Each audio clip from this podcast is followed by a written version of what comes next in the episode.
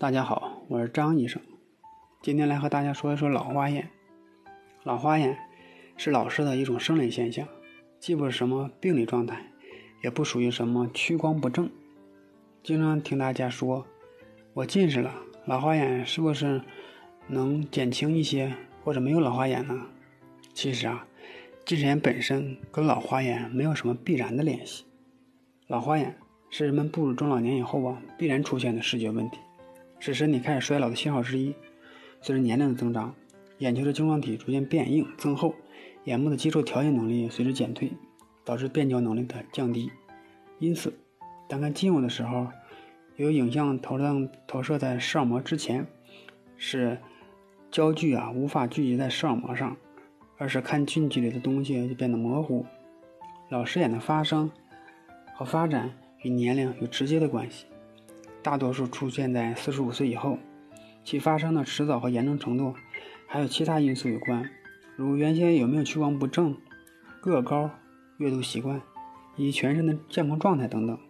即使注意保护眼睛，老花眼也会随着年龄的增长而增加，一般是每五年加深五十度的速度在增长。根据年龄和眼花的程度，就是大多数本身眼睛屈光状态良好的。也就是没有近视远视的人，四十五岁的时候，眼睛老花的程度一般也达到了一百度；五十五岁的时候，一般提高到了二百度；到了六十岁左右的时候，度数会增加到二百五十度到三百度。此后呢，老花眼的度数一般就会不再加深了。老花眼的实质就是眼睛的调节能力减低，年龄则是影响调节力的一个最主要的因素。调节。就是眼睛的屈光力的增加是通过晶状体的塑形和变凸来实现的。于是呢，随着年龄的增加，晶状体的密度增加，弹性下降，老花的因素就逐渐加重了。老花眼的发生和发展还有以下因素有关。第一个最常见的就是屈光不正，远视眼比近视眼出现老花的时间要早，戴框架眼镜的比戴角膜监视镜的出现的老花的时间要晚，因为戴框架眼镜。减少了同样距离阅读距离的调节的需求。第二个因素就是用眼的方法，调节需求直接与工作距离有关系，因此从事近距离精细操作的工作者更容易出现老花的症状。从事近距离操作的人比从事远距离操作的人老视的要早。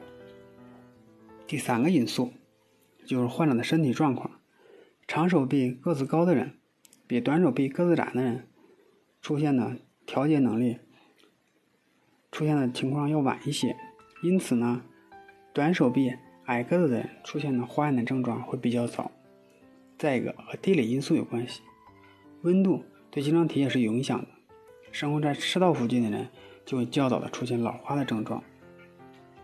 第五个因素，药物对老花眼的影响，比如说打胰岛素的人，或者说服用一些抗精神药品的。人由于药物对睫状肌的作用，也会比较早的出现老花的症状。